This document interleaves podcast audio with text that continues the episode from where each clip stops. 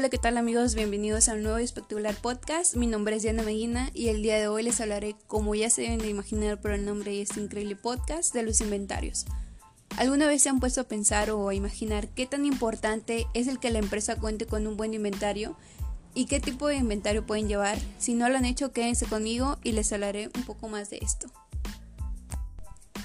Primero que nada tenemos que saber qué es un inventario.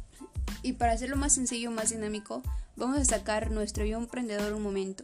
Imagínense que ustedes tienen un negocio, ya sea de ropa, de zapatos e inclusive hasta una tinta en una esquina. Y empiezan a contar o enlistar qué productos tienen en cuanto a cantidad, en cuanto a tipo de producto y a lo que ofrecen. Más que nada clasificar la mercancía que tienen ahora. Ya que tienen la idea de un inventario, de eso se trata. Se trata de aquella lista ordenada o clasificada de los bienes o elementos que compone una empresa o una persona en un momento determinado. Y se han de preguntar, a ver Diana, ¿por qué a un momento determinado? Lo digo más que nada porque cuando una empresa empieza sus operaciones con el primer inventario que empiezan, ¿ustedes cuál creen que sea? Claro, el inventario inicial, donde ya la empresa cuenta con cuántas unidades o nivel de stock tiene para sus ventas y al finalizar el ejercicio el inventario que ajustará será el inventario final. Así la empresa sabrá qué producto fue el que se vendió más que la utilidad que les dejó y lo más importante, ya conocerán la mercancía que más tiene movimiento dentro de su almacén. Entonces, ¿realmente un inventario es importante para la empresa? Desde mi punto de vista yo creo que sí. El inventario es importante, por ejemplo, porque ayuda a las empresas a planificarse en sus actividades, el cual les permitirá mantener un stock mínimo para sus ventas y así de este modo podrá satisfacer la demanda dentro del mercado en el que compite. Y vaya que es un buen mercado en el que compite, más ahora que atravesamos esta pandemia, las empresas se propusieron nuevos métodos para que su inventario esté en circulación. Ahora bien, ¿una empresa puede siempre aplicar el mismo inventario de las demás empresas? La respuesta es no. ¿Por qué? Porque yo creo que depende mucho del tipo de giro que tiene la empresa. Obviamente no vamos a aplicar un inventario que tiene una empresa ferretera a una empresa que es de lácteos, como Lala, por ejemplo. La empresa Lala ya tiene un inventario establecido para los tipos de producto que maneja, porque es importante para ellos ver la fecha de vencimiento de los productos que ofrecen. Sin embargo, una empresa ferretera puede dejar dos meses hasta tres meses su mercancía en almacén, sin que se preocupe si ya está caducado el producto o echado a perder en pocas palabras. Por eso es importante que conozca las empresas que hay muchísimos tipos de inventario, como está el inventario PEPS, primeras entradas y primeras salidas, y como su nombre lo dice, este tipo de inventario es lo primero que compra la empresa, es lo primero que se tiene que vender. También está el inventario webs, últimas entradas, primeras salidas, igual.